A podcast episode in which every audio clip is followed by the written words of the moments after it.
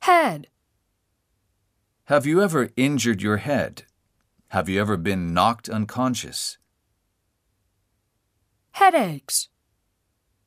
Have you ever had any problem with headaches? Dizziness. Do you feel faint or lightheaded? Does the room seem to spin or do you feel like your head is spinning? Syncope. Do you ever pass out or feel like you are about to pass out? Do you actually lose consciousness? For how long? Do you fall?